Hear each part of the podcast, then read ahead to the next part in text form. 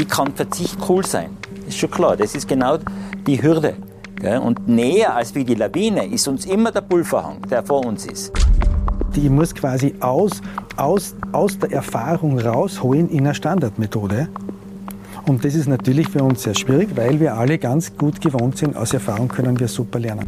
Da ist immer noch das Bild, auch beim Bergführer noch, das alte Bild, der Schweigende, der geht voraus, vor 100 Jahren hat er Pfeifen im Mund gehabt, ja, und am Berggipfel sagt er Bergheil und unten am Tal sagt er Pfirti, der Magier der Grauzone. Das Bauchgefühl ist im Zusammenhang mit der Lawinengefahr ein relativ dummes Gefühl. Okay, bah, ich bin gerade in so einer sehr mächtigen Situation, aber ich sollte mir da mindestens so wichtig sein wie ein guter Freund. Wir brauchen unseren Kopf, unser Gehirn, Statistik. Alpenverein Basecamp, der Podcast des österreichischen Alpenvereins. Mit Themen der Höhe in die Tiefe gehen. Dieser Podcast wird Ihnen präsentiert von der Generali. Auch im letzten Jahr sind in Österreich wieder 18 Lawinentote zu beklagen gewesen. Ist es für euch, man, jeder Tote ist einer zu viel. Ist es viel oder wenig für das, was mittlerweile auf unseren Bergen unterwegs ist und wie wir auch quasi schon süchtig nach den First Lines und den unverspurten Abfahrten sind? Ist es viel oder wenig? Es ist viel, weil wenn wir uns die Unfälle ansehen jedes Jahr, wir feststellen, dass ein Großteil dieser Unfälle mit wenigen, also wenn man wenig, wenige Ratschläge beachtet hätte, ließen sich diese Unfälle vermeiden. Es ist zum Glück wenig, wenn man die große Zahl der Tourengeher und der Menschen, Sportlerinnen betrachtet, die heute im äh, freien Skiraum unterwegs sind. Jedes Jahr werden es mehr. Outdoor-Sport, vor allem auch im Winter, boomt. Und auch erfreulich ist, dass der Schnitt, der Jahresschnitt, trotz der Zunahme sinkt. Wir haben im 20-Jahresschnitt 22 Lawinentote in Österreich. Wenn man jetzt die 20 Jahre zurückgeht, dann fällt der große Balken von, vom Galtür-Unglück äh, 2000 schon wieder raus. Also wir haben 22 ohne diesen Ausreißer, statistisch, wenn man so will. Und wenn wir die letzten fünf Jahre nehmen, haben wir 16. Ja, also es zeigt, es geht nach unten langsam und es sollte schneller gehen das große Thema, nämlich heute die Lawine und vor allem auch die Psychologie dahinter hinter der Lawine. Was passiert da in unserem Kopf, wenn wir Entscheidungen treffen oder eben falsche Entscheidungen treffen? Michael Lache, danke, dass du heute Zeit genommen hast. Seit, glaube ich, 30 Jahren unterwegs für den österreichischen Alpenverein als Leiter der Bergsportabteilung, selber staatlich geprüfter äh, Berg- und Skiführer und deine Lawinen-Updates in Kürze ist es wieder soweit. Die erfreuen sich ja wirklich tausender äh, Klicks und auch Zuhörerinnen und Zuhörer, die Gott sei Dank heuer wieder persönlich vorbeischauen können. Und Alexis Zayetz, Psychotherapeut, Psychologe und eben auch Instruktor für Sport, Klettern, begeisterter Mountainbiker und Skitourengeher, also auch im Sport zu Hause, der heute den Weg zu uns ins Alpenverein Basecamp geschafft hat aus Gmunden. Alexis, was geht da in unserem Kopf ab, dass wir, wir kommen dann zu den einzelnen Faktoren, dass es eben auch Erfahrene trifft, die falsche Entscheidungen treffen? Naja, das, das mit der alpinen Erfahrung, und in dem Fall speziell halt, was die Lawinen betrifft, das ist ein total spannender Punkt, ähm, weil er so ein bisschen der, der Evolution, möchte ich fast sagen, zuwiderläuft. Das heißt, wenn wir Erfahrung mit einer Situation haben, wenn wir was oft gemacht haben, dann lernen wir bestenfalls in jeder Situation wieder so eine Nuance kennen. Wir lernen. Und wenn jemand 20 Jahre was macht, und jedes Mal kriegt er wieder was dazu. Also wenn man jetzt zum Beispiel abfahren oder wie die Spur anlegt zum Beispiel, dass, dass, dass man nicht runterhaut etc. Bin ich immer am Lernen. Und das Besondere ist, ähm, dass die Lawinen, vor allem wenn man jetzt das Stop-Go nicht berücksichtigt, also diese Methode, dann wird es ein Glücksspiel. Und jetzt ist das Wüde, wenn es natürlich jetzt jahrelang gut geht, ist das, wie wir evolutionär lernen. Nämlich ich lerne, okay, so wie ich tue, ist okay. Aber ich habe es einmal verglichen mit dem, wenn man sagt, jemand geht ins Casino, ähm, ist zum ersten Mal im Casino, neben ihm sitzt jemand, der seit 20 Jahren ins Casino geht. Nicht? Und beide setzen auf ein Zoll. Dann würde man nicht sagen, ja, der Erfahrene gewinnt jetzt mit höherer Wahrscheinlichkeit. Das ist vollkommen wurscht. Das ist einfach ein Lotteriespiel. Und das ist halt auch so eine Problematik, die sie versteckt in der ganzen Lawinensache. Dass das eine der Sachen ist im, im, im Alpinismus, die, wenn ich mich nicht an die Regeln halte, ähm, zum reinen Glücksspiel wird. Und, und, ja, und deswegen kriegen die Leute so ein, so ein Vertrauen in das, was sie tun. Es ist aber, ich muss sagen, es ist ja, wie beim Roulette. Also es kann gut gehen, muss aber nicht. Ne? Fangen wir mal beim besseren Case an, nämlich ja. beim Einhalten von Regeln. Mhm. Michael, das Stop and Go definiert ja was ich tun soll, bevor ich ins freie Gelände gehe, was ich im freien Gelände auch machen soll. Also es beginnt beim Checken der Lawinensituation, Wetterbericht, Steilheit des Hanges, Lawinenwarnstufe, Ausrüstung. Was ortest du da, dass am ehesten ein Schludrian reinkommt, wo man sagt, bin ich eh schon gewohnt, ist eh schon klar, kenne ich mich aus? Ja, es heißt Stop or Go. Achtung, nicht Stop and Go. Habe ich jetzt endlich? Ja. Oh, Aber natürlich. Ja. Danke für den Versprecher, weil der passiert so oft. Und vielleicht steckt da dahinter auch äh, eine gewisse tiefere Wahrheit, dass viele Menschen so äh, handeln. Wir wissen, wir wissen genau, dass und Stop or Go ist ja nur eine Methode. Es gibt ja noch andere Konzepte, ja, die letztlich alle auf ähnlichen Bausteinen arbeiten. Und was wir jetzt nach 20 Jahren Stop Go, Stop habe ich und äh, Robert Burtscheller, ein Bergführerkollege, der leider viel zu früh gestorben ist, äh, entwickelt haben 1999. Was wir seither wissen ist, ja, die Methode ist extrem wertvoll beim Ausbilden, um die komplexe Materie zu vermitteln. Sie wirkt, es lässt sich statistisch nachschauen, wäre diese Methode zum Einsatz gekommen, wären 85 Prozent der Unfälle gar nicht passiert.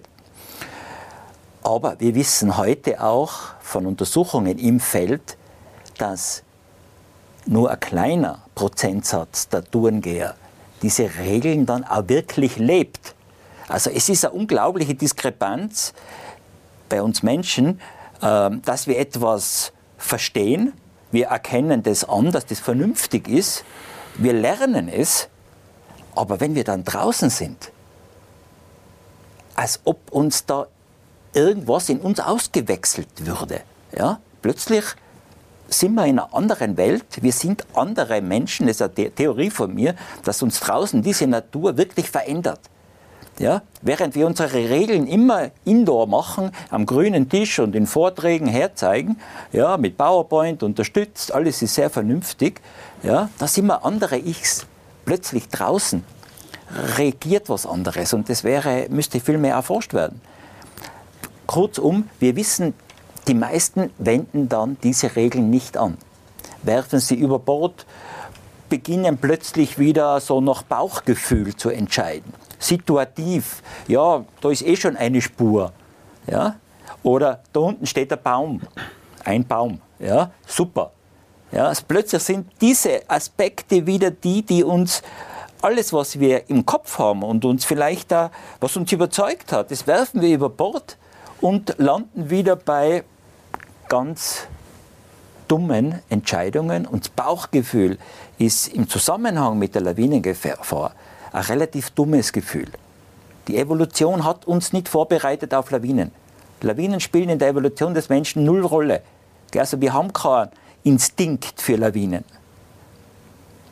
Wir brauchen unseren Kopf, unser Gehirn, Statistik, weil wie Alex richtig gesagt hat, es ist wie ein Lotteriespiel, ist das bessere Begriff wie, wie russisch Roulette, weil russisch Roulette heißt, ich glaube, eine Kugel, oder? In sieben. Siebenläufig, oder? So genau ja. kenne ich, kenn ich den Revolver nicht. Ich glaube, sieben oder acht Läufe. Sechs, glaube ich. Sechs, sechs, egal. Das haben wir ja beim Skitouren nicht. Ja? Wenn man das Beispiel hernimmt, dann wäre es ein Revolver mit 100.000 Kammern und eines gefüllt. Das wäre die Übertragung ungefähr aufs Risiko beim Skitouren gehen. Das ist ja gerade auch das Gemeine, weil die meisten Fehler, die wir machen draußen, Entscheidungsfehler, da passiert gar nichts. Die Lawine bleibt ein relativ seltenes Ereignis. Deswegen ist auch das Lernen so schwierig. Deswegen sind da äh, diese positiven Erlebnisse, die wir haben, wenn wir jahrelang auf Touren gehen, die meisten gehen ein Leben lang auf Tour, und sind nie mit Lawine konfrontiert. Ja? Deswegen steigert sich in uns das Gefühl, wir sind kompetent, wir sind sehr erfahren, wir haben die Situation im Griff, wir haben das durchschaut. Ja? Also dieses Machtgefühl, vor allem bei Männern, ja, das dann oft zu unglaublichen Situationen führt und man findet jedes Jahr Unfallereignisse mit Todesfolge, wo dann in der Zeitung lapidar immer steht, sie waren sehr erfahren. Das typische Lawinenopfer ist nicht der holländische Buschauffeur. Ja? Das typische Lawinenopfer, Werner Munter hat es einmal so, äh, so schön gesagt, das in Schweizer, das typische Lawinenopfer ist männlich, zwischen 30 und 50 Jahre alt, gut ausgerüstet, Macho-Typ und ortskundig. Ja, das war seit Definition vom typischen äh, Lawinenopfer. Es trifft ja auch statistisch gesehen, weil du sagst Macho-Typ und was passiert da mit uns, wenn wir die Regeln über Bord schmeißen? Häufiger, viel häufiger Männern. Im letzten, du hast die Zahl 18 genannt, im letzten Winter 18 Lawinentote in Österreich. Denke ich ganz kurz, es waren alles Sportler. Es gibt ja bei den Lawinentoten manchmal auch noch den äh, Tod äh, von Arbeitsunfällen, Jäger, äh, Förster.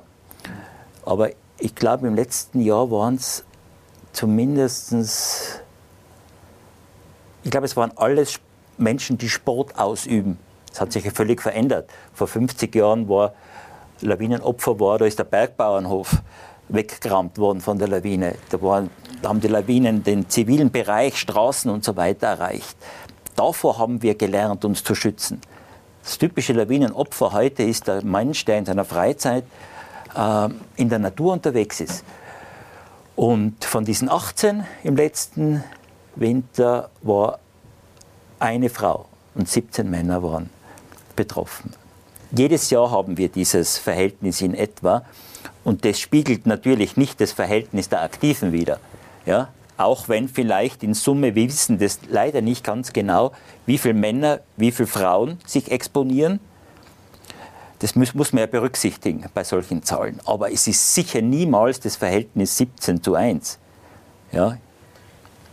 Gerade im Skitouren gehen würde ich fast meinen, sind wir nicht mehr weit entfernt von 1 zu 1.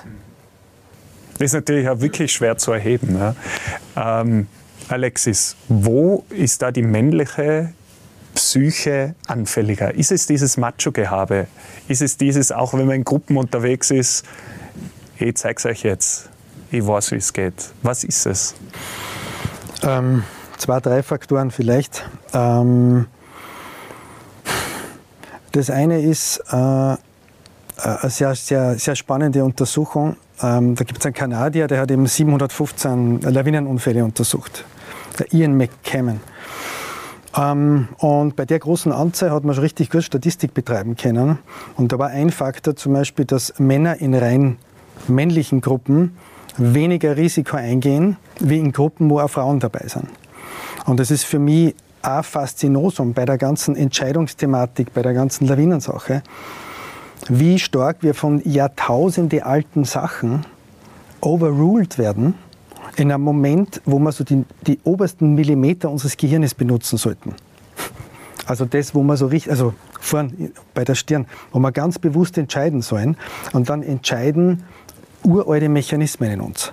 Das ist für mich die Herausforderung. Nicht? Wie schaffe ich es, diese so starken Mechanismen ähm, mit unserem Verstand, mit der Reflexion äh, umgekehrt zu overrulen. Das heißt, dieses Imponiergehabe, in dem Fall statistisch recht wahrscheinlich dürfte ein Faktor sein, dass ich eben sage, was ich für ein wilder Hund bin. Weil die Evolution dürfte über die vielen Millionen Jahre nicht jetzt die männlichen Lebewesen bevorzugt haben, die am zögerlichsten sind. Weil der denkt sich, das tun wir jetzt nicht an mit dem Kampf, mit dem anderen Silberrücken. Es hat da aggressive, stärkere Silberrücken gekommen. Und das stellen wir uns jetzt aber über Millionen Jahre vor, das Ganze. Also dieses Imponiergehabe dürfte ein Faktor sein, dass eben sagt, boah, ich, ich bin der Gute. Ich bin nicht so ein Zauderer, Zögerer, der dann fad ist oder so. Das ist für mich einer der Faktoren. Ähm, ein anderer Faktor, Faktor ist äh, schlicht und ergreifend unsere Hormonsituation. Also da, da, da können wir nichts dazu, äh, dafür als Männer, dass wir von Haus aus eben mit dem viel höheren Testosteronlevel, wir neigen dazu, dass wir eher in eine Aktivität uns reintun. Also es treibt uns ein bisschen mehr, dass wir Gefahr suchen, in dem Sinn. Und das ist was, wo umso mehr dann wieder die Stop-or-Go, dieses Regelwerk wichtig ist, weil ich weiß, okay, ich bin eigentlich nicht zurechnungsfähig. Ich muss mich wo anhalten, weil ganz trauen kann ich mir da draußen nicht. Ich müsste noch mal eine Extraschleife machen, eigentlich. Ich müsste wissen, dass ich in dieser exponierten emotionalen Situation bin und müsste noch eine Extraschleife ja, drehen. Das muss, man, das muss man bewusst sein. Ich kann mir nicht sozusagen ganz trauen. Ich brauche eben einen Mentalcheck. Weil das, was in mir, nicht mich, mich schieben, hinten fünf, sechs, sieben Faktoren schieben mir da über die Kanten drüber. Und unten denke ich mir, puh, Glück gehabt. Aber es hat nie diesen Moment, diesen Akt der bewussten Entscheidung gegeben. Mhm. Weil da, da überlegt ja jetzt keiner, ui, da ist die andere Mädel in der Gruppe, jetzt sage ich, was ich für ein schneidiger Skifahrer bin, sondern ich hupfe halt einen Hang. Da ist es nicht so, ist viel, viel unbewusst bei diesen Sachen. Aber das waren so die zwei. Jetzt haben wir, ja. ja. Michael, was wäre jetzt, mach, nehmen wir es nochmal quasi äh, ganz, ganz sachlich, das Thema. Was müsste ich in solchen Situationen, auch abgeleitet von Stop or Go, jetzt machen? Die Extraschleife einlegen. Das heißt, immer dann, wenn sich ein neuer Geländeabschnitt auftut, dass ich mir entlang dieses Entscheidungsbaums noch einmal die Fakten herhole. Das heißt, welche Gefahrenstufe ist heute? Die Information ist leicht verfügbar. Was sagt mein Regelwerk? Bin ich laut dem Regel Stufe 3 unter 35 Grad, das gilt der ganze Hang, bin ich da dabei oder bin ich nicht dabei? Wenn ich dabei bin, alles gut, mache noch zur Sicherheit einen Check, indem ich fünf Gefahrenzeichen, Neuschnee, Triebschnee, noch einmal zusätzlich ins Auge fasse. Okay, passt, go. Bin ich nicht dabei, dann heißt es ausweichen oder abbrechen oder, das finde ich das Spannende für mich auch jetzt einmal rein vom intellektuellen Gesichtspunkt her, äh, ist, ich habe auch die Möglichkeit, die Regel zu brechen. Ja, wir bieten also mit Stop or Go auch ja, Regel brechen darf man, aber auf Grundlage von Fakten. Zum Beispiel, ja, ich bin 35 Grad ich, aber der Hang ist stark verspurt. Go. Ja, ist eine Entlastung. Das ist ein guter Grund, eine Regel zu brechen.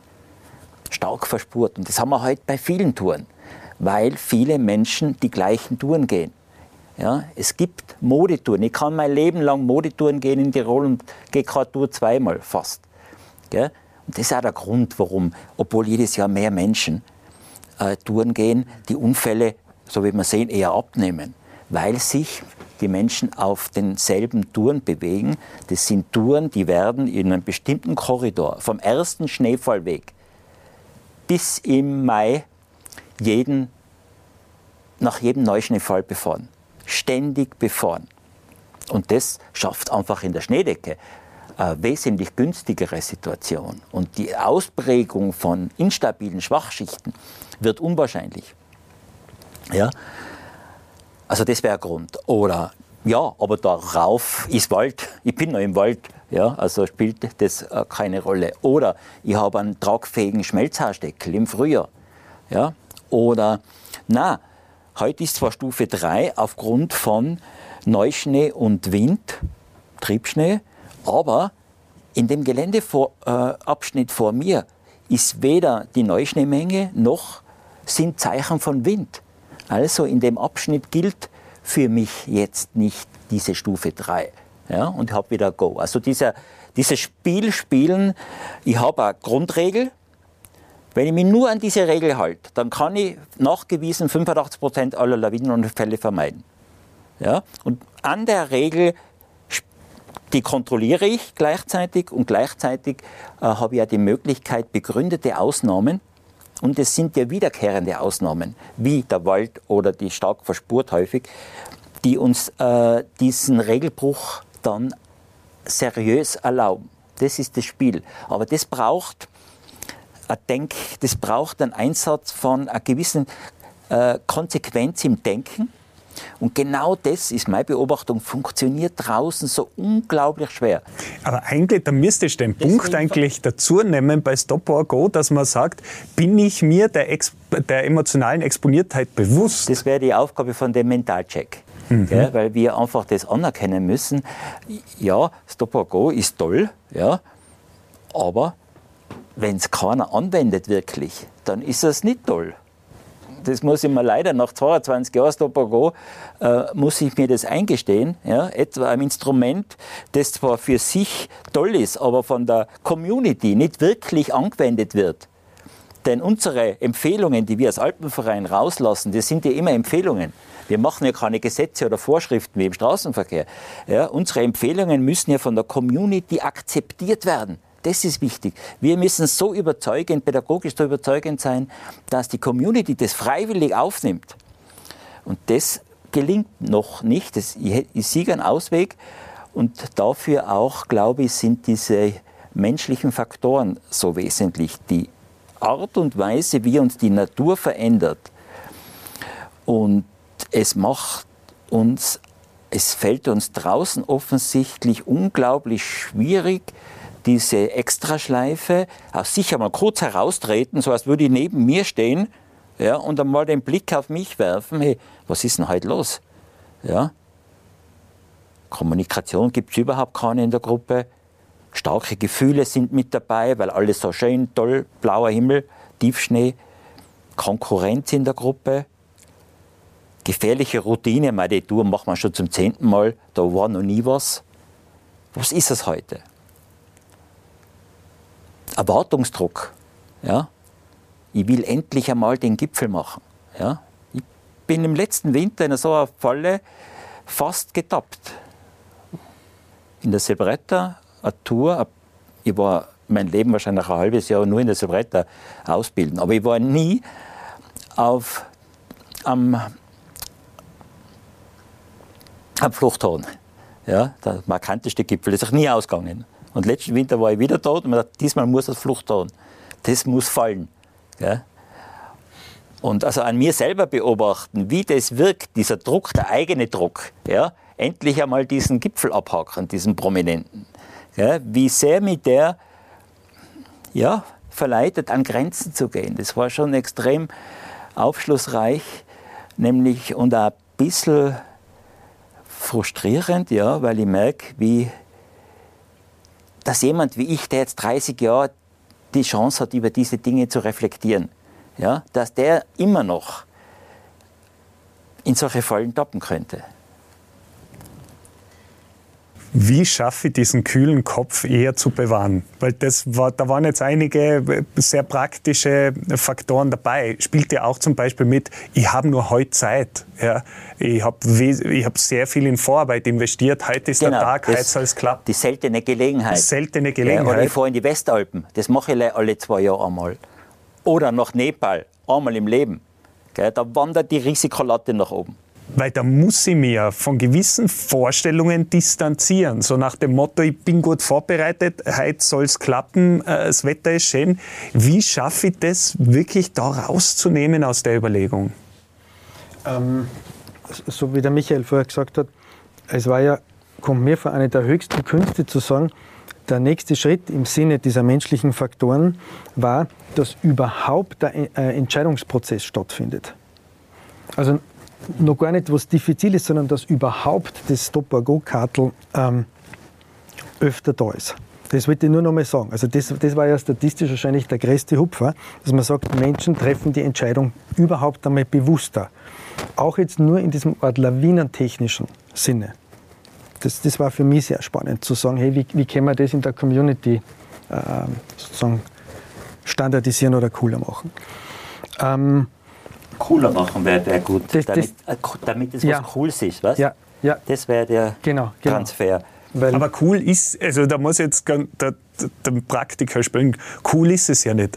Ich sehe, da ist noch keine Linie drin, ich sehe, es ist geil, ich will da rein.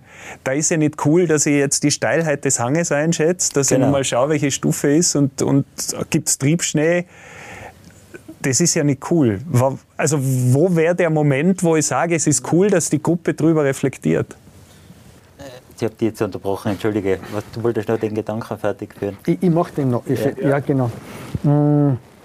Und also das war für mich so der erste Hupfer, überhaupt das Entscheiden präsenter ist.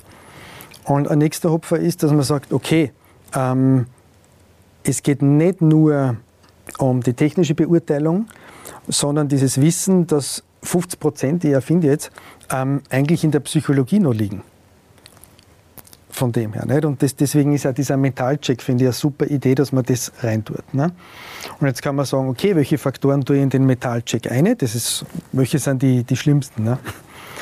Ähm, und, äh, und da gibt es ja eben diese, diese, diese fünf Varianten. Hm, Gibst mir noch mal kurz, ich, ich habe jetzt versucht, diese Struktur zu haben. Auf welchem Punkt von der von den psychologischen Faktoren wolltest du hin? Also ich, ich habe kurz die Abzweigung genommen, nämlich ja. dass es eigentlich nicht sich cool anfühlt, ja. in dem Moment einen Schritt zurück was, zu machen. Was war davor nochmal schnell? Äh, was uns hilft, den kühlen ja. Kopf zu bewahren. Genau, genau. Ähm, und das, was du, äh, das, das finde ich so eine spannende Formulierung, wenn man eben sagt, du forschst oder denkst nach, warum funktionieren wir dort anders? Das ist ja so ein Faszinosum. Und dann hast du die, die Geste gemacht, dass man sie quasi außen nimmt. Und das war für mich psychologisch der Ansatzpunkt. Und ähm, da habe ich so ein paar Ideen. Äh, ähm, zum Beispiel, dass ich sage, was, ähm, was würde ich denn jetzt einem guten Freund raten? Und da konnten sehr skurrile Dinge rauskommen, dass man sagt, naja, ich glaube, ich würde ihm eher sagen, dass er da oben fährt. Nein, da müsste ich eigentlich einen Brutzler im Gehirn machen, dass ich war jetzt gerade eingefahren und einem Menschen, den ich liebe, also man könnte das auch mit der Partnerin vorstellen, würde jetzt die Partnerin, dann kann es sein, dass ich sage, okay, fahren wir lieber da oben. Wahnsinn, der, der Unterschied oder so. Das heißt, das war für mich genau die Kunst, dass ich irgendeine Formulierung, irgendein Gesatzel finde, wo ich mich kurz aushole aus der Situation mhm. und, und dann plötzlich aus dieser Diskrepanz, die dann oft entstehen könnte, lernen, okay, bah, ich bin gerade in so einer sehr mächtigen Situation, aber ich sollte mir da mindestens so wichtig sein wie ein guter Freund. Das also ist gar nicht so schlecht, weil ich beginne zu beurteilen, ich beginne die Lage zu beurteilen, weil ich es ja für wen anderen ja. quasi machen ja, sollte genau. jetzt in der Situation. Ich würde jetzt, ich würde bei mir, wenn ich das wäre, ausprobieren, ja. ich werde in Zukunft sagen, was würde ich meinem Sohn, ich habe vier Söhne und alle gehen Skitouren, was würde ich meinem Sohn jetzt raten? Mhm vielleicht meinem Ältesten, weil der ist gerade zweifacher Vater, der ja. hat zwei kleine Kinder. Ja. Was würde ich dem raten? Ja, also irgendeine Externalisierung, weil man eben sagt, okay, es gibt scheinbar ein paar Faktoren, die uns so in der Situation einfressen, in die Situation reinfressen, dass wir, wir brauchen einen kurzen Moment, wo man quasi außerhalb von dem Netzwerk, würde man sagen, psychologisch. Ja, wir sind in irgendeinem Netzwerk verschwunden und ich muss einen Außerhupfer machen. Oder die Bubble. Wir sind in dieser schönen Wetter, Tiefschnee, Absolut, ja. geilen Bubble drin, wo wir jetzt das Erlebnis uns genau. zugestehen wollen. Genau. Na, jetzt, was würde ich ja. meiner Frau empfehlen? Nein, und, und, und wenn man, weil du Bubble sagt, wo man sagt, okay, es ist eine unklare Verantwortung in der Gruppe, es wird überhaupt nicht darüber gesprochen, wo wir jetzt fahren. Die Leute sind schon fertig. Ähm, noch mal kurz geschaut, der erste fährt schon eine. Und ich, ich soll jetzt der, der Fahrer sein. Ne? Der jetzt anfängt da noch mit zum Reflektieren. Das wollte ich gerade fragen, weil das ist ja nicht cool in der Gruppe, da ist man ja der Bremser. Ah, übrigens, ähm, bei, diesen, bei diesem Ort, ähm, wie komme ich in so eine Außenperspektive fast, ist mir auch noch eingefallen, wenn ich jetzt in einer Tourenleiterrolle war. Zum Beispiel die Formulierung, ich stelle mir vor, wie entscheidet jetzt der Profi? Und da kommt auch schon wieder eine andere Formulierung daherkommen. Also so irgendwelche Beispiele, die ich sozusagen interessant mhm. finde. Nicht, wie würde jetzt der risikobefreite, super ängstliche Omega in der Gruppe entscheiden? Das ist nicht so cool. Ich sage, hey, was ist jetzt, wenn der Profi, weil da, es könnte zum Beispiel sein, ich treffe Entscheidungen und die ganzen Gruppen, die ich leite, begleite, führe, ist dagegen. Da muss ich mir aber anhalten können. Und in dem Fall ist zum Beispiel die Vorstellung, ich möchte da runterfahren und ich möchte am Abend zu mir sagen, so entscheidet der Profi. Mhm. Und nicht, weil mir die dann nicht mehr mögen, äh, haben wir jetzt Glück gehabt bei dem Hang. Also so, das, das würde ich sagen, das ist wichtig. Solche Hupfer außerhalb. Und finde ich ein sehr schönes Beispiel. Nicht, wo man Verantwortung, wo man Zuneigung hat und, und ja. Weil mich die nicht mehr mögen. Gell? Das ist ja auch so eine Dynamik in Gruppen. Ja. Gell? Das sind ja meistens meine besten Freunde oder meine Familie vielleicht äh, gemischt, wenn ich privat unterwegs bin. Dann habe ich ja auch ein hohes Interesse dass da eine harmonische Gruppenmeinung entsteht. Da ist man nicht gern der, der plötzlich Bedenken äußert. Oder in anderen Settings ist man vielleicht, wenn ich Bedenken äußere, vielleicht riskiere meinen Status als Experte. Wenn die anderen nichts sagen, na, da bin ich jetzt auch ruhig. Gell? Also diese Kommunikation draußen in Gruppen ist ja oft extrem reduziert, gerade in privaten Gruppen. Da ist überhaupt niemandem wahrscheinlich klar in den meisten. In den meisten privaten Tourengruppen ist niemandem klar, wer ist eigentlich heute der, der entscheidet. Darüber redet man nicht. Ja, da gibt es halt meistens den, der am meisten Meter in den Beinen hat, der vorausgeht und die Spur macht und alles andere läuft hinten nach. Auch da wieder Mann, Frau. Ich kann mich gut erinnern bei Instruktoren, Ausbildung, Skitouren. Wir haben da erfahrene Tourengeherinnen, immer in der, da sind das Großverhältnis meistens ein Viertel Frauen, zwei, äh, drei Viertel Männer.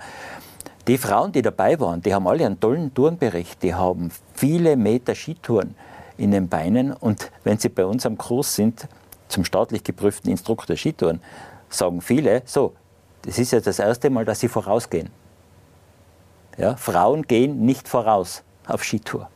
Beobachte mal draußen Gruppen. Immer am Mann vorne. Also Statusverlust, die Angst vor Statusverlust, die Angst, Harmonie äh, zu stören, äh, das, das Erlebnis zu zerstören, wenn es um Verzicht geht. Gell? Wie kann Verzicht cool sein? Ist schon klar, das ist genau die Hürde. Gell? Und näher als wie die Lawine ist uns immer der Pulverhang, der vor uns ist. Das ist das Erste, was ich spüre. Gell? Die, die Vorstellung, äh, was ist dann, wenn eine Lawine passiert, der ist weiter weg, das ist abstrakt, da muss ich schon wieder eine Schleife machen. Ja? Unmittelbar spüre ich den Verlust, Erlebnisverlust, äh, wenn ich jetzt auf den geilen Tiefschneehang verzichte. Und dann vielleicht ich verzichte und die andere Gruppe fährt dann runter, weil ich so vorsichtig war. Mir ist gerade noch eingefallen, ähm, dass ja, weil ich ja vorher mit der Evolution dahergekommen bin, wie wichtig für uns äh, Beziehungen sind, wie wichtig für uns der Verbleib in einer Gruppe sind, wie wichtig für uns das Soziale ist. Und wenn man dann sagt, ähm, und jetzt muss ich mich dort oben sinnbildlich fast gegen, gegen den sozialen Erhalt der Gruppe entscheiden. Und in Situationen, die eben nicht die Lawine sind, weil mit der war man nicht so oft konfrontiert, ist ja das entscheidend für mein Überleben, dass ich in der Gruppe bleibe. Also mein Hirn handelt ja vollkommen richtig für das, was halt die Millionen Jahre entscheidend war. Dass ich da dabei bin, dass ich akzeptiert bin, dass ich vom Silberrücken nicht eine auf, aufs Heibel kriege, etc., etc. Und jetzt mit dem Vorrat an Ängsten, Wünschen stehe ich jetzt am Gipfel. Und jetzt soll ich plötzlich gegen das Ganze mehr. Und das ist für mich eben genau die Kunst, wo man sagt, okay, schaffe ich das regelbasiert, ich halte mir an einer Regel an schafft man es mit zur Externalisierung. Ich meine, gut, deswegen sitzen wir eh heute da. Es ist mir nur so eingefallen, wie hoch der Anspruch eigentlich ist. Der Podcast des österreichischen Alpenvereins. In Zusammenarbeit mit der Generali. Würdest du auch sagen, es sollte davor vielleicht sogar eine Auswahl getroffen werden, wer entscheidet? Oder ich würde mir einfach wünschen, wenn einfach einmal über das Thema gesprochen wird wenn Kommunikation stattfindet. Deswegen in unserem Mentalcheck steht ganz oben äh, unzureichende Kommunikation. Ja, also das Kommunikation steht ganz oben, dass einmal die Gruppe sich unterhält. Hallo, wie gehen, wir denn, wie gehen wir denn um miteinander, wenn jemand einmal Bedenken hat oder ein schlechtes Gefühl hat? Ja? Ein schlechtes Gefühl kann ja immer ein guter Anlass sein, einmal Stopp zu sagen, eine Schleife einzulegen und einmal Fakten zu sammeln und Entscheidung bewusst zu, zu dafür ist das Bauchgefühl gut, ja, dass, sie, dass es einen Anlass gibt für diese Extraschleife und für dieses Nachdenken und bewusst entscheiden. Das wäre mal schon eine ganz wichtige Voraussetzung. Und in einer Gruppe kann man sich nichts Besseres wünschen, als wie wenn sie eine Atmosphäre schafft, wo jeder, jede, jederzeit Bedenken äußern kann, Fragen stellen kann, wo das als positiver Beitrag gesehen wird, dass wir am Abend alle wieder gesund nach Hause kommen, wo das gewünscht ist. Das ist natürlich, äh, wir reden immer wieder kommen auf Evolution, es geht natürlich auch um Sozialisation. Wie, wie, sind wir alle sozialisiert? Und in welchem Wertesystem sind wir aufgewachsen? Ja? Und die Ebene spielt ja auch noch stark herein. Mir ist nur ganz kurz, mir ist gerade ähm, der Begriff Team eingefallen. Also da können wir ja noch fortsetzen und sprechen, inwieweit man das als Teamleistung ansieht, so eine Skitour, ganz bewusst. Ja. Hm? Und beim Team geht es ja eben ums Zusammenarbeiten, ums Kooperieren, Informationen austauschen oder so. Weil so ist es quasi so eine, eine Gruppe und wir hätten aber gerne ein Team. Ja, vielleicht kann ja. man diesen eben, vielleicht also. kann man so einen Teamgeist, ja. Mhm. Wir sind, wir sind keine Profitourengeher, weil wir sind Arbeit, wir haben einen Job und wir machen das als Hobby. Aber wenn es um Sicherheit geht, um unsere Sicherheit, dann wollen wir professionell sein. Das heißt, wir arbeiten als Team. So wie beim Tauchen, oder? Da gibt es auch diesen Bodycheck. Mhm. Die Taucher, die haben das irgendwie besser geschafft. Da ist das eine Kultur, ah, zwei passen aufeinander auf. Ja, da ist das ganz internalisiert. Mhm soweit ich das noch im Kopf habe, von meinem Tauchschein. Ähm, die Kultur haben wir im Bergsport, wir haben zwar die Kameradschaft, wir haben diesen Wert der Kameradschaft und dass wir anderen helfen, wenn sie in Not sind. Das hat sich im Alpinismus schon äh, stark etabliert, aber nicht das offene Reden über Unsicherheiten, über Ängste. Ja, das gibt es gar nicht. Da ist immer noch das Bild, auch beim Bergführer noch, das alte Bild, der Schweigende, der geht voraus. Vor 100 Jahren hat er Pfeifen im Mund gehabt. Ja, und am Berggipfel sagt er Bergheil und unten am Tal sagt er Pfirti. Ja, so, das war so der ideale Bergführer, der Magier der Grauzone. Äh, und der durch alle Spaltengewirr und durch alle Gefahren hindurch marschiert, als wäre er erleuchtet und mit den Elementen in Verbindung. Und die äh, Kultur, ja, gleichzeitig leben wir in einer kapitalistischen Wertegesellschaft, wo tolle Gipfel machen, das hat einen Wert, das ist ein Prestige. Ähm, am Mont Blanc gewesen sein oder am Grand Paradiso, den steilen Hang fahren, den unverspurten Hang fahren, der Erste sein. Die lässige Aufnahme dann auch ins Netz stellen. Genau, Instagram-Ebel wow. Machen, den, den Spot. Dann gleich auf Social Media posten, wie, wie, wie geil doch alles war heute wieder. Genau, es war jetzt unkonventionell, wenn man sich selber fotografieren würde, wenn man den Stop-or-Go-Check macht und das dann postet. Ne? War aber wünschenswert, dass man sagt, wow, heute war ich recht cool, heute habe ich den Check gemacht. Aber wie schaffe ich es? Weil jetzt, das ist alles auf der Erlebnisseite. Das ist ja alles da, da, da geht einem ja quasi das Herz auf, wenn man sieht, was das als Positives bringen kann, wenn ich mich da jetzt quasi selbst verwirkliche. Wie schaffe ich das, ohne dass ich dann als Bremser, als Angsthase, als jemand, der immer nur Bedenken hat, quasi dann in der Gruppe wiederfinde. Wo ich aber der bin, der eigentlich die Diskussionskultur ein bisschen anreichert, der schaut, dass es der Gruppe insgesamt vielleicht ein bisschen besser geht, weil man sicherer unterwegs ist. Wie schaffe ich das? Also ähm, wir sind ja gerade eben auch im AV so am Beginn einer noch viel intensiveren Diskussion, wie wir diese menschlichen Faktoren irgendwie einkriegen.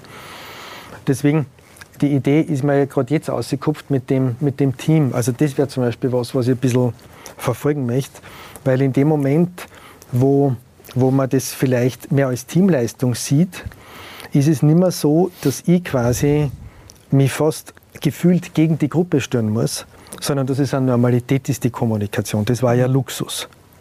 Ja, weil so der eine, der dann unkt oder irgendwas nicht mitmachen möchte, exponiert sie in dem Fall sozial. Wenn man sagt, das ist ein Team-Event, ist das eine normale Geschichte.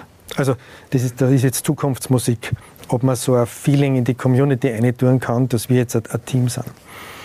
Ähm, sonst ist für mich boah, eigentlich eine sehr wilde Voraussetzung, ähm, dass ich mir das traue, ist, es ist fast so etwas wie ein Standing- oder Selbstwertangelegenheit. Also, man, so reflektiert, wie, wie wir hoffentlich sind oder so reflektiert, wie ich bin, es war für mich eine große Herausforderung, ähm, wenn da gerade eine gute Stimmung ist, dass ich das irgendwie eine tue und mit dagegen stehe. Also ich muss ziemlich viel innerlich arbeiten mit mir, bis ich den Hupfer mache, im Endeffekt. Also das ist für mich ein Aspekt. Habe ich das Standing, habe ich das Selbstvertrauen, das zu präsentieren. Was man dann sagen könnte, den Leuten als Einladung, ist, dass in meiner Erfahrung es oft so ist, wenn dann einer was sagt, dass gleich zwei, drei, vier sagen, na, mir ist auch lieber da hinten. Und man fragt sich, warum haben sie das nicht vorher gesagt? Naja, weil sie auch alle gefangen waren in der ganzen Angelegenheit. Das heißt, das war für mich eine Voraussetzung, dass ich, dass ich das eben äh, schaffe, die Angelegenheit. Ganz was, ganz was Triviales, was mir einfällt, aber wenn ich zum Beispiel den Mut nicht habe oder das Selbstbewusstsein, mich so zu exponieren, hilft schon die Frage eigentlich, seid euch sicher, dass wir da jetzt reinfahren sollen? Wunderbar. Also ist oft leichter, ja, ja. wie zu sagen, mhm. Das tun wir jetzt nicht. Mhm. Ja, absolut. Also finde ich eine super Idee. Ne? Ja, ich sage, die Frage schadet nicht. Nur meine Erfahrung ist, sie wird nichts bewirken. Die verpufft draußen. Das ist typisch mhm. für draußen. Außer ich verlange die Antwort. Ja. Er soll mal sagen, warum wir da jetzt reinfahren. Ja. Mhm. Also er soll okay. mal die Gründe nennen. Mhm. Gut, dann bin ich schon im, ja. im Fakten, Fakten einfordern und im Find, find ich, hm. man, ich, ich die, ja. aber die, die, Grundidee eben, man konnte da ein bisschen schauen, wenn man sowas standardisiert und wirklich ausbildungsmäßig anbietet. Aber allein die Idee, man konnte sagen, was waren denn jetzt eure Überlegungen, was den Hang betrifft? Also eben als psychologisches Hilfsmittel, wenn man sagt, gut, so richtig die soziale Einheit will ich jetzt nicht zerstören. Ja. Aber da gibt es was in mir, was irgendwie ein bisschen scary. Aber ja. deine Frage ja. deutet ja schon auf darauf hin, um was es heute gehen muss. Nicht nur tolle Werkzeuge entwickeln und äh, naturwissenschaftlich, statistisch Erkenntnisse äh, gewinnen, sondern es muss heute auch vor allem darum gehen, wie kommuniziere ich, also diese pädagogische Dimension, wie bringe ich, wie bringe ich den Transfer, wie gelingt der Transfer, wie gelingt es, über die Überzeugung hinaus Menschen dazu bringen, das dann anzuwenden und auch den Nutzen dabei zu spüren, als etwas Positives. Also dieser Imagewechsel. Mhm. Ja, wie gelingt der Imagewechsel? Es ist halt selbstverständlich, dass man Müll nicht mehr beim Autofenster oder die äh, ausschmeißen. Das ist ganz selbstverständlich. Auch wenn es fein ist, wenn er wäre weg. Ja, kann das in Risikosituationen oder in Risikofeldern auch gelingen, dass wir ja, dass das vorsichtige, defensive Agieren mit Image verbunden ist, mit Image und Statusgewinn verbunden ist. Und eine pädagogische Wirkung, die immer, äh, seit es Pädagogik gibt, Menschen gibt, wirksam war, ist die Vorbildwirkung. Wie kann man Vorbilder welche Vorbilder haben wir? Wie agieren die? Unsere Gesellschaft kennt, hebt gern die Menschen, die sehr viel riskieren, aufs Podest. Ja, der häufig zitierte Bergführer oder Bergführer, der, den man vor das Mikrofon hält, ist nach wie vor der Reinhold Messner. Jemand, der wie durch ein Wunder überlebt hat. Das ist sicher mit einer der größten Leistungen oder ja, von Reinhold Messner, dass er das alles überlebt hat. Und man weiß, wie viel eben unten an der Basis das nicht überlebt haben. Oder Formel-1-Piloten oder an Felix Baumgartner, der da irgendwo aus dem Himmel springt. Ja, das sind unsere Heroes. Das entspricht auch unserer Wertehaltung stark. Wie ist es im Touren gehen? Kann man da vielleicht ein Bergführer gefordert, Ausbilder gefordert, das dann auch vorzuleben, diese Haltung? Ja, weil das Foto, ich habe das jetzt nicht gefahren, ja. Mhm. Wäre mal ein interessantes Experiment. Es gibt ja, ja. diese Skitouren rund um Innsbruck zum Beispiel, ist das so eine Facebook-Gruppe. ja, meine Frau ist da dabei, ich nicht, ähm, wäre mal interessant, das einmal einzuwerfen dort, ja, mhm. also De De De Defizit, ähm, Verzichtleistungen. Ich, schaut her, ich kann mal ein Foto abposten, nicht? Äh, da haben wir halt verzichtet, weil, wäre mal interessant, cool. wie dann die Community mhm. darauf reagiert. Mhm. Ähm, weil ich würde die Social Media einfach so pauschal verurteilen und da sind nur Wahnsinnige und nur Hassateure, das ist ja falsch. Ja, das ist ein Kanal, der hat durchaus auch seine Chancen. Und wenn du heute in dem Bereich was erreichen und verändern willst, dann musst du, musst du diese ganzen Social Media Kanäle gut bespielen. Das wäre mal eine Strategie, ja, dass man da ganz bewusst eine andere Haltung mhm. Einbringt und einmal schaut, was passiert. Mhm. Das ist schon ein, ein sehr großer Wandel, der quasi einsetzen müsste, damit sowas in den, ja. in den Mittelpunkt gerückt genau. wird. Und wer sind da die Influencer in dieser Szene? Ja? Mhm. Und wenn die so, so ein Verhalten vorleben und, und kann ich mir vorstellen, dass ein Imagewechsel gelingen kann. Alexis, siehst du da Möglichkeiten? Weil noch sind wir höher, schneller, weiter, spektakulärer. Also ich finde äh, jetzt gerade die Idee mit, mit, den, mit, mit, Social Media gefällt mir recht gut. Nämlich allein schon mal, dass es nur manchmal existiert. Also dass das eine Option ist, überhaupt in den Köpfen. Und wenn das jetzt jemand ist, ähm, der da ganz normal in der Community ist, das fand ich schon sehr spannend. Zu sagen, hey, das wird so Art salonfähig. Weil ich, ich, bin voll bei dir dabei, dass man sagt, boah, das, ist, das ist ziemlich schwer. Also man könnte sagen, gegen, gegen die Evolution, gegen die Sozialisation ähm, soll man jetzt da oben innerhalb von einer Minute irgendwas ausrichten können. Aber das finde find ich einen der schönen Punkte. Nicht? Und überhaupt, dass man sagt, okay, es ist, ich habe es manchmal unter Profi, nicht so wie dort der Profi, das ist ein positives Bild, ja. das mir manchmal genau. hilft. Ne? und dass man das so irgendwie besetzt, so wie der Helm inzwischen cool ist. Also wie ich jung war, war Helm, das waren die overprotective Eltern, die haben dem armen Kind einen Helm aufgesetzt. Und jetzt eben auf allen Fotos sind Helme oben.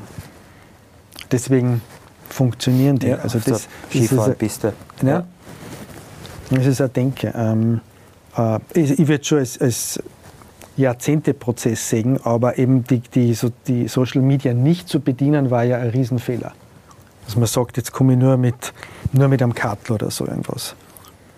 Das, das gefällt mir ganz gut. Und ich würde wirklich sagen, nur, dass die Denkmöglichkeit äh, eröffnet wird, dass ich das einmal sehe, dass, dass man sowas überhaupt kommuniziert, ja. dass man darüber spricht, das fand ich schon ein Burner. Und wenn wären es nur 5% der Beiträge, macht das für mich einen riesen Unterschied. Mhm. Oder so. Denn, ich meine, im Grunde, wir reden jetzt über, wenn man die ganze Gesellschaft sieht, wir so einen Mini-Ausschnitt äh, Skitouren, Sport im winterlichen Gebirge. Wenn man es jetzt global sieht, dann leben wir ja in einer Zeit, die ganz stark jetzt unglaublich mächtig von äh, einer Trendwende, von einer Zeitenwende spricht, im Sinne jetzt äh, vom Klimawandel her äh, gedrängt. Wir müssen als Menschheit, das glaube ich, dem widerspricht niemand mehr, wir müssen lernen, eine positive, vor allem wir in der ersten Welt, eine positive Haltung zu entwickeln für ein weniger ist mehr. Ja? Das weniger ist mehr. Weniger Autofahren ist besser, weniger Fliegen ist besser, weniger CO2, weniger Emissionen, weniger Konsum ja, kann mehr sein. Also schon schaffen wir es ja eh nicht. Ja, wir sollen eine demokratische Gesellschaft diese Trendwende schaffen, wenn es nicht einen emotionalen Ansatz gibt, dass sie mal wirklich erfahren, hey, dieses weniger ist echt mehr. Vielleicht kann mhm. dieser ist, ist globale Riesen, Change auch, äh, da auf dem Minifeld Schnee und Lawine äh, irgendwann. Mhm. Auf jeden Fall, dass es sozusagen sexy ist. Ne? Ja. Dass es nicht was ist wie Regeln. Äh. Ist ein Riesenthema und in vielen Bereichen wahrscheinlich auch Teil der Lösung. Wir, wir haben da herin auch schon über Ernährung gesprochen und auch da zum Beispiel zum Beispiel weniger Fleisch ist am Ende mehr Lebensqualität für uns selber für, und so weiter. Aber was dem noch widerspricht, ist ein kapitalistisches System, wo am Ende vom Tag der Gewinn zählt, quasi das Geld in der Tasche, wo ich der Gewinner bin, wenn ich es maximieren habe können. Ja. Der Wertewandel ist interessant, dass er eh in dieser Zeit öfter attestiert ja. und, und äh, eigentlich an den appelliert wird, aber die Handlungsmaxime, das Beste zu erreichen, ist immer noch sehr tief in uns drinnen. Also das müsste man ja quasi umkehren. Da müsste man sagen, und am Ende vom Tag zählt eben nicht nur das Geld, sondern auch die Art und Weise, wie wir das erwirtschaftet haben, die Art und Weise, wie wir zusammengearbeitet haben, wie man miteinander umgeht, wie man aufeinander schaut. Momentan sind wir eher so, ich brauche meinen Platz, ich will für mich das, was mir, was ich glaube, dass mir zusteht und was ich erreichen will. Ja. Das, ist, das ist ein Riesenthema. Aber schön, wenn man es so ähm, so breit angehen, weil wenn man da sagt, man will wirklich eine Veränderung, das ist so eine komplexe Angelegenheit aufgrund dieser vielen unbewussten Faktoren. Diese ganze Liste der Entscheidungsfallen oder so. Nicht? Wie, wie erwische ich dann den Menschen, dass der wirklich so ganz in echt an der Stelle macht diese, macht's diese eine Schleife. Und eben mit, mit Begriffen, natürlich mit Veröffentlichungen und mit Social Media heute auf die Dauer setzen. Das finde ich aber gerade eine sehr, sehr schöne Zusatzidee, dass man sagt, okay, ähm, dass, dass, dass sie auch Werte natürlich drinnen verstecken, ein Stück weit, die uns unbewusst da über die Geländekante schirmen oder eben zurückhalten. Das finde ich auch schön.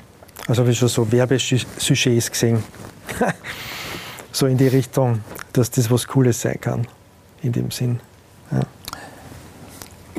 Ja, Gott, wenn wir wieder in, der, in dem Bereich Lawine und, und Schneesport bleiben, habe ich einmal so salopp heraus gesagt, wir brauchen gar nicht großartig uns über die Lawinen Sorgen machen, wir brauchen nur schauen, wie machen das die Frauen.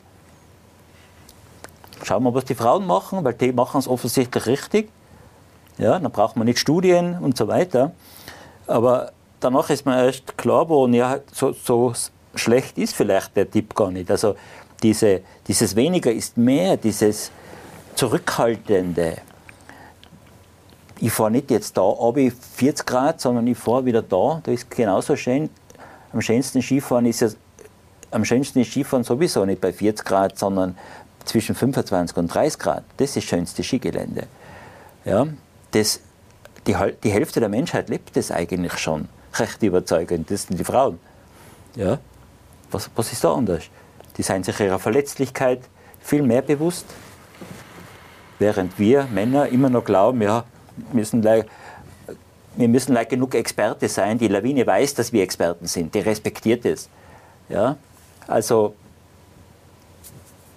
vielleicht liegt die Lösung gar nicht so weit weg. Oder ich bin schnell genug, dass ich der Lawine entkomme. Ich bin ein guter Skifahrer. Ja, ich, ich habe gut trainiert. Ich, ich fahre raus. Ja. bin im Saft. Oder ich habe ein Airbag ja, und die ganze Sicherheitsausrüstung. Also kann ich die Sau rauslassen. Vielleicht könnt ihr Forschung, warum Frauen, äh, warum das so ist, dass so weniger, viel weniger Frauen sind, diese Zurückhaltung, ist ja bei anderen Bergsportarten so. Am Klettersteig sterben nur Männer. Ja, weil nur Männer, weil alle, die am Klettersteig sterben, jetzt übertreibe ich ein bisschen, alle, alle, die am Klettersteig sterben, sterben deshalb, weil sie ihr Klettersteig-Set nicht verwenden. Ja, das ist zwar da, aber es wird nicht verwendet, weil der Mann ist stark genug am Seil und braucht diese Sicherung nicht. Alle tödlichen Unfälle sind Abstürze aufgrund nicht verwendeter Sicherung. Das sind immer Männer. Ja, vielleicht ist das auch ein ganz guter und eigentlich sehr naheliegender äh, Ansatz. Ich werde auf jeden Fall noch äh, psychologisch nachwassern, ähm, was da sonst so eben in der Psychologie, die sich mit Entscheiden betrifft. Zum Beispiel, dass man sagt, okay, typische Unterschiede. Äh, was mir jetzt noch eingefallen ist, eben jetzt noch unbewiesen, ist auch dieser Begriff der Intuition. Also sprichwörtlich mit der weiblichen Intuition. Also jetzt eine Intuition, die das Stop beinhaltet. Also ein Unbehagen, ein komisches Gefühl im Bauch.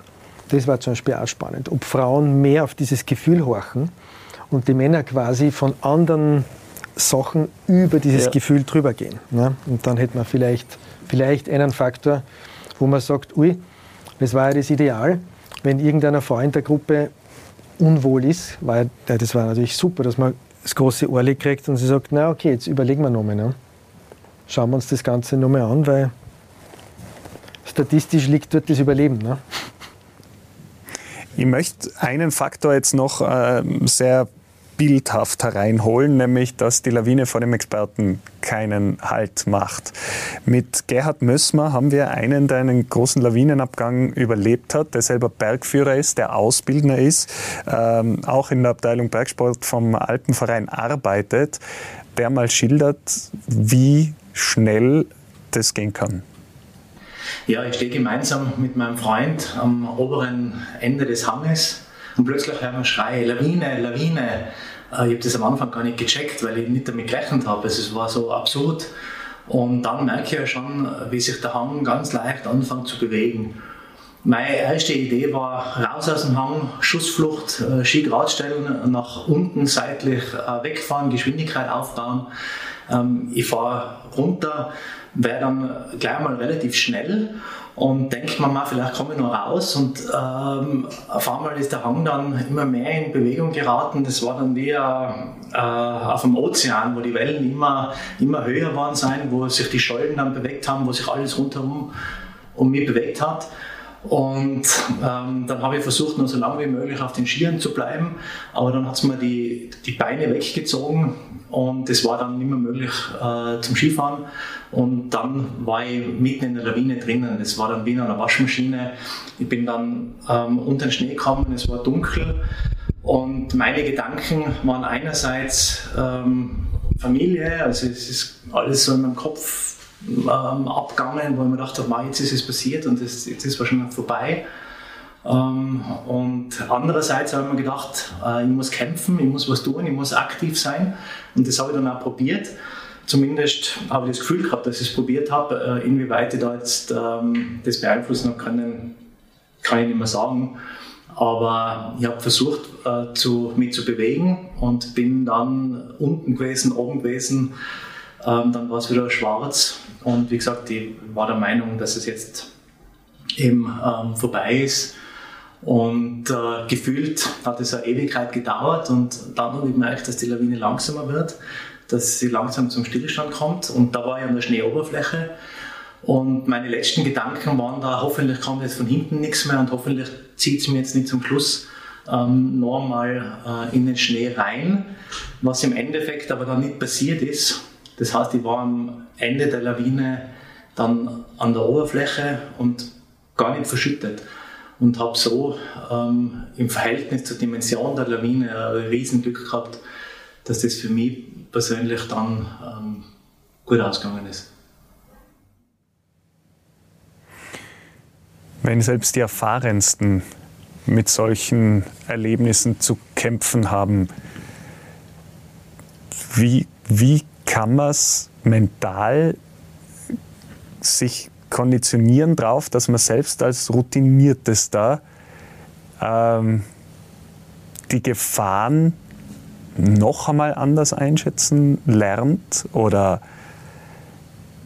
geht es gar nicht und man ist dann eh von der Wahrscheinlichkeit her irgendwann einmal in solchen Situationen?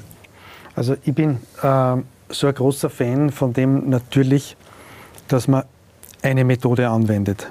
Also dass man überhaupt irgendeine nimmt. Und wenn man jetzt ein Stop or Go nimmt, dann würde ich sagen, für mich ist das Brillante an der Grundidee, dass ich ein relativ einfaches System habe, ähm, um etwas zu beurteilen, was ich nicht beurteilen kann. Und das ist genau, also was ich nicht beurteilen kann mit meinem normalen Instrumentarium als Mensch. Es, es geht nicht, so wie du am Anfang gesagt hast. Wir haben, da kein, wir haben da kein Gefühl für die Materie. Und das Wilde ist, dass wir auch nach zehn Jahren, wir haben zwar ein Gefühl im Sinne, das, das lernen wir ja. Also wir lernen immer besser runterfahren. Weil da lerne ich ja aus Fehlern. Ne? Sozusagen, ich, ich, mache einen Fehler, dann purzle ich hin und denke mir, ah, jetzt muss ich ein bisschen anders machen. Aber das ist das Riesenproblem. Das heißt, da ist für mich ganz klar die standardisierte Methode. Die Anwendung, die gnadenlose Anwendung dieser Methode. Egal, ob ich heute ein super Gefühl habe oder ein schlechtes Gefühl, Standard, klack, raus. So wie der Partnercheck. Da gibt es auch Tage, da fühle ich mich beim Klettern unzerstörbar. Na, Partnercheck oder so. Also das, das ist für mich so wichtig. Ich muss quasi aus, aus, aus der Erfahrung rausholen in einer Standardmethode. Und das ist natürlich für uns sehr schwierig, weil wir alle ganz gut gewohnt sind. Aus Erfahrung können wir super lernen. Aber es ist eigentlich so wie beim Piloten, der beim hunderttausendsten Flug immer noch die Checkliste durchgehen muss, obwohl es ihn langweilt, obwohl er sie auswendig kann. Ja. Immer, immer wieder. Ja. Und der beim Landeanflug, wenn, ich glaube, 1000 Meter das Vorwerk nicht draußen ist, muss er durchstarten. Egal wie er selber das einschätzt. Also da gibt es diese, da ist dieses Regel, äh, Regeleinhalten natürlich ganz anders. Nee, vor allem, weil ich wen habe, der auch mitschaut. Der wird dafür zahlt, der hat einen Buddy, mhm. der drauf schaut. Das sind Leute, die riskieren ihren Job. Ja, das haben wir ja beim Bergsport alles nicht. Ja, da gibt es Vorschriften, Gesetze, da gibt es jemanden, der verurteilt mich, wenn ich, das, wenn ich dagegen verstoße. Und das wird ja auch mitprotokolliert, was da alles abläuft. Das sind ja alles Standards, die wir natürlich im Freizeitsport nie haben und die auch letztlich nicht wollen. Ja? Aber was wir hätten, wäre wär gern diese Einstellung. Ja? Und da haben wir ja vorher auch diskutiert, wie schaffen wir es, auf freiwilliger Basis, ja, dass diese Art der Professionalität sich auch in anderen Risikosportarten durchsetzt. Jetzt bei dem konkreten Unfall muss man ja dazu sagen, das ist ja ein Unfall, der sehr genau untersucht worden ist, der da, äh, von dem der Gerhard betroffen war und wo ja auch von externen Experten erkannt wurde, das war nicht vorhersehbar. Der bleibt in diesem Feld, weil diese Bescheidenheit bleibt natürlich aufrecht. Wir agieren in einem Raum, in dem Unsicherheiten sind, wo wir nicht, nicht Einsicht haben in alle Zusammenhänge, weil es uns überfordert. Das heißt, es ist dann eine Frage der großen Zahl, bis dann ein Unfallereignis passiert. Das ist so lapidar, das klingt äh, letztlich eine statistische Geschichte auch.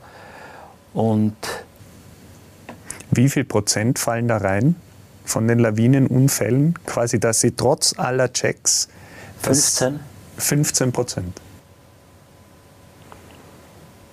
Mit tödlichem Ausgang, wo es kommt immer darauf an, wie man jetzt die, äh, die, die, nach, die Berechnung ansieht. Das ist ja ist ein komplexes Thema, weil diese Regelwerke, die es gibt, jetzt auch Stop or Go, die müssen ja auch so aufgebaut sein, dass sie akzeptabel sein. Ich kann ja auch ein Regelwerk äh, erfinden, das lautet, ähm, bleib auf der Skipiste, geh nur Pistentouren. Ja, dann habe ich keinen Lawinentoten. Ja? Aber es ist klar, dass das nicht befriedigend ist. Ja? Ich muss ja jemandem was anbieten, der rausgeht. Das heißt, äh, ich muss damit auch eine gewisse Risikobereitschaft einfordern. Ganz ohne geht es nicht. Zero Accident haben wir nicht draußen in der Natur. Und da die richtige Balance zu finden, ein Instrument, das einerseits die meisten Unfälle verhindert, aber gleichzeitig die Freiheit offen lässt, dass man auch noch zu Tiefschnee hängen kommt und zu Skitouren, die jetzt nicht Modetouren sind. Da das richtige Werkzeug zu finden, das ist ja die Kunst. Das und ist die Kunst. Nur so schafft man die Akzeptanz letztlich. Nur ganz kurz noch, Lawinen-Airbag. Äh, wenn du jetzt dein neues Lawinen-Update wieder machst, was hast du momentan? Was ist die aktuelle Zahl? Wie viele Prozent der Unfälle, der tödlichen Unfälle kann der wirklich verhindern? Gibt es da neue Zahlen? Ja, vielleicht gerade noch äh, zu Lawinen-Update, weil du das Wort ausgesprochen hast. Heuer findet ja wieder diese Vortragstour durch ganz Österreich statt. Wir haben eine sehr tolle, wertvolle Kooperation mit der Generali, die ermöglicht es uns, dass wir in ganz Österreich kostenlos diese Vorträge machen. Und es beginnt jetzt im Dezember und endet im Jänner. Bei der Tour wird immer ein Vortragsteil befasst sich mit der Notfallausrüstung, mit was ist, wenn eine Lawine passiert. Und da wird natürlich auch der Lawinen-Airbag äh, zitiert. Da haben wir zum Glück äh, evidenzbasierte wissenschaftliche Erkenntnisse, Studien. Und um es mit einem Satz zu sagen, der Lawinen-Airbag reduziert dein Risiko, dein persönliches Risiko, in einer Schneebrettlawine zu sterben, um 50 Prozent. Er halbiert das Risiko.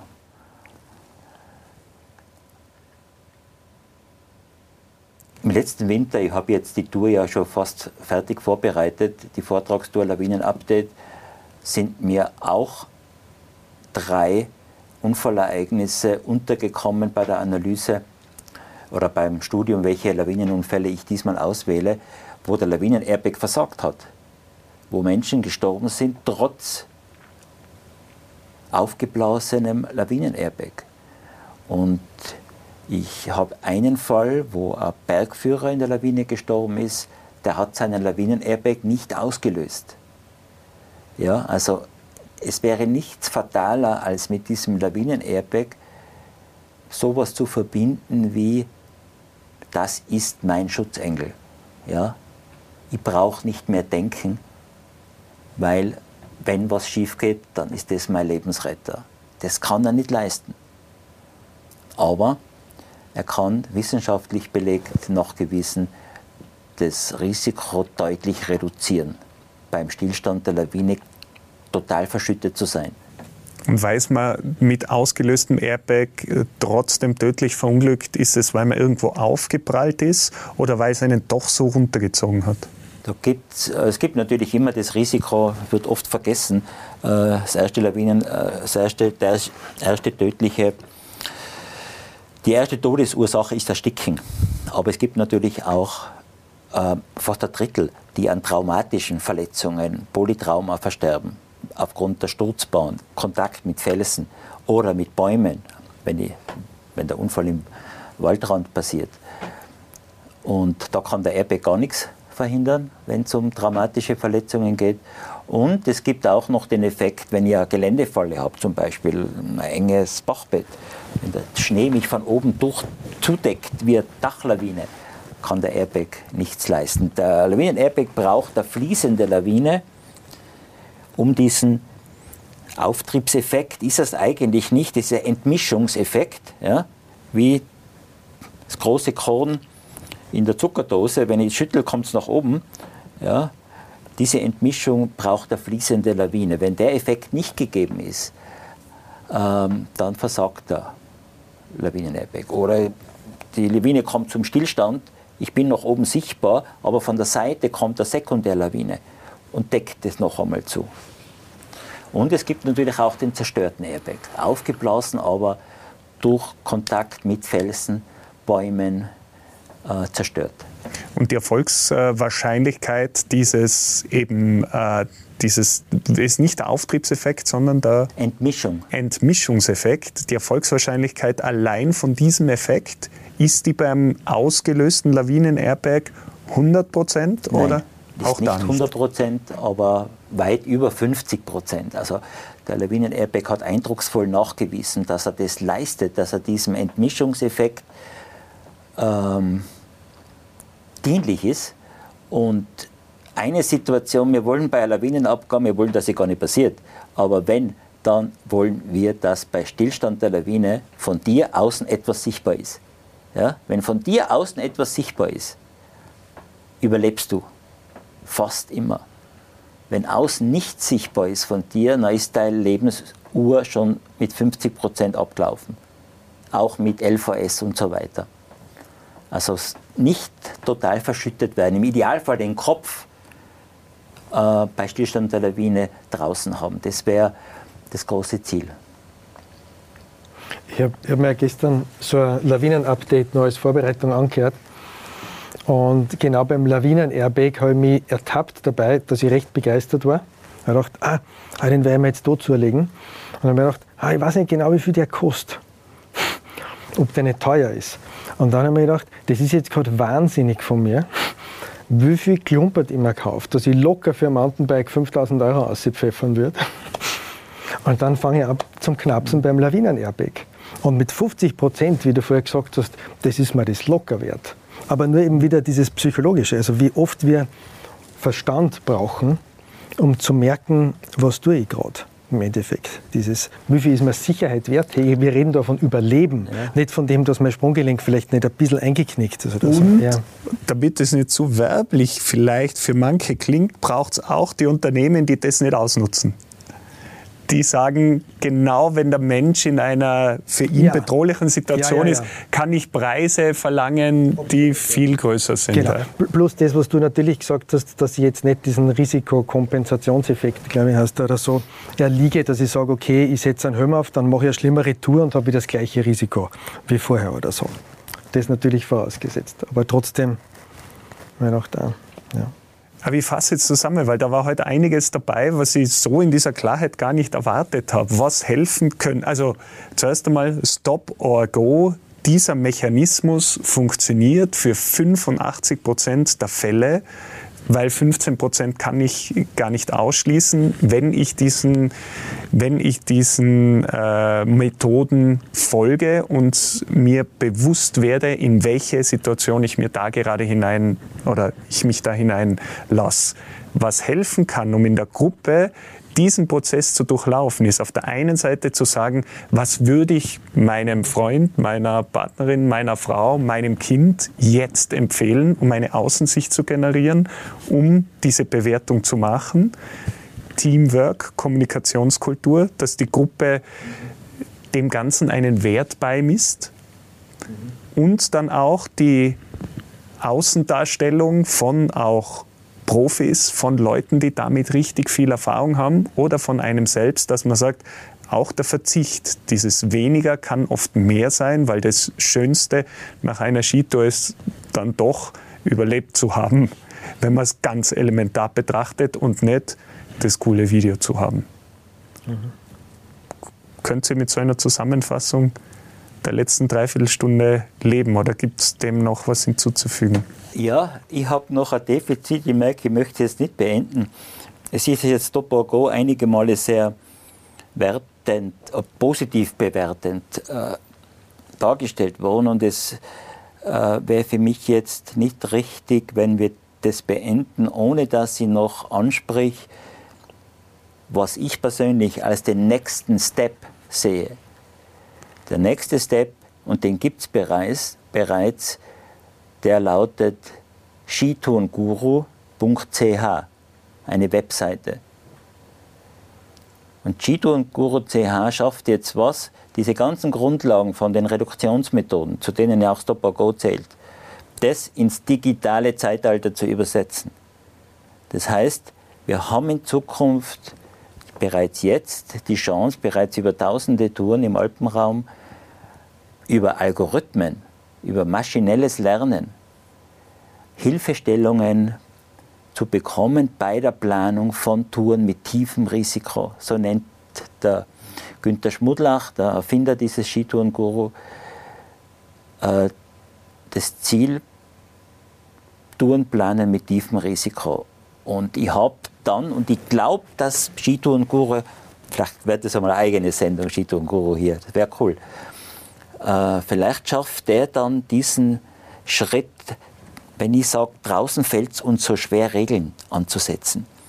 Vielleicht kann auch wieder ein digitales Instrument, das uns dann zeigt auf meiner Route, ist der Bereich dunkelrot. Vielleicht fällt es uns leichter, auf so ein Signal zu reagieren, als den eigenen Denkprozess anzuwerfen, äh, einen Algorithmus selbstständig durchzudenken und dann eine Entscheidung zu treffen. Ich bin überzeugt, für eine große Anzahl der Tourengeherinnen wird das eine mächtige Hilfestellung sein bei der Auswahl von Skitouren mit tiefem Risiko. Da geht es jetzt hauptsächlich um die Planung, dass ich mir dort ja. Informationen holen kann, genau. äh, berechneterweise, wo die größten Gefahrenquellen sind. Ja. Äh, ich sage, ein geniales Tool und Hut ab vor der Leistung dieses Einzelkämpfers. Vieles in der Lawinenkunde kommt aus der Schweiz. Diesmal ist es wieder so, 30 Jahre nach Werner Munter kommt Günther Schmudlach mit diesem Skitourenguru und nützt natürlich die ganze Technologie, die wir heute haben. Digitalisierung bietet da durchaus auch große Chancen, weil unsere Geländemodelle immer genauer werden. Wir haben immer mehr Daten. Der Lawinenlagebericht, wenn ich das verschneide, Gelände, Steilheit, Form, Exposition mit bekannten Unfällen, dann kann ich einen Algorithmus entwickeln, der ist nicht fehlerfrei. Der hat auch Fehler. Aber weniger als es der Mensch macht. Und wenn ich mir das Ganze noch einmal gesammelt anhören will, es gibt dein Lawinen-Update auch als Livestream wieder. Am 16. Dezember aus dem Haus der Musik in Innsbruck. Und ein Bereich wird auch dort Shito und Guru sein, was dieses Tool kann, Möglichkeiten und Grenzen dieses Tools. Ich danke sehr für eure Expertise, die Zeit und Alexis für deine feinsäuberliche Analyse, die du da auch mit Lösungsansätzen heute geführt hast. Freut mich. Danke. Vielen Dank.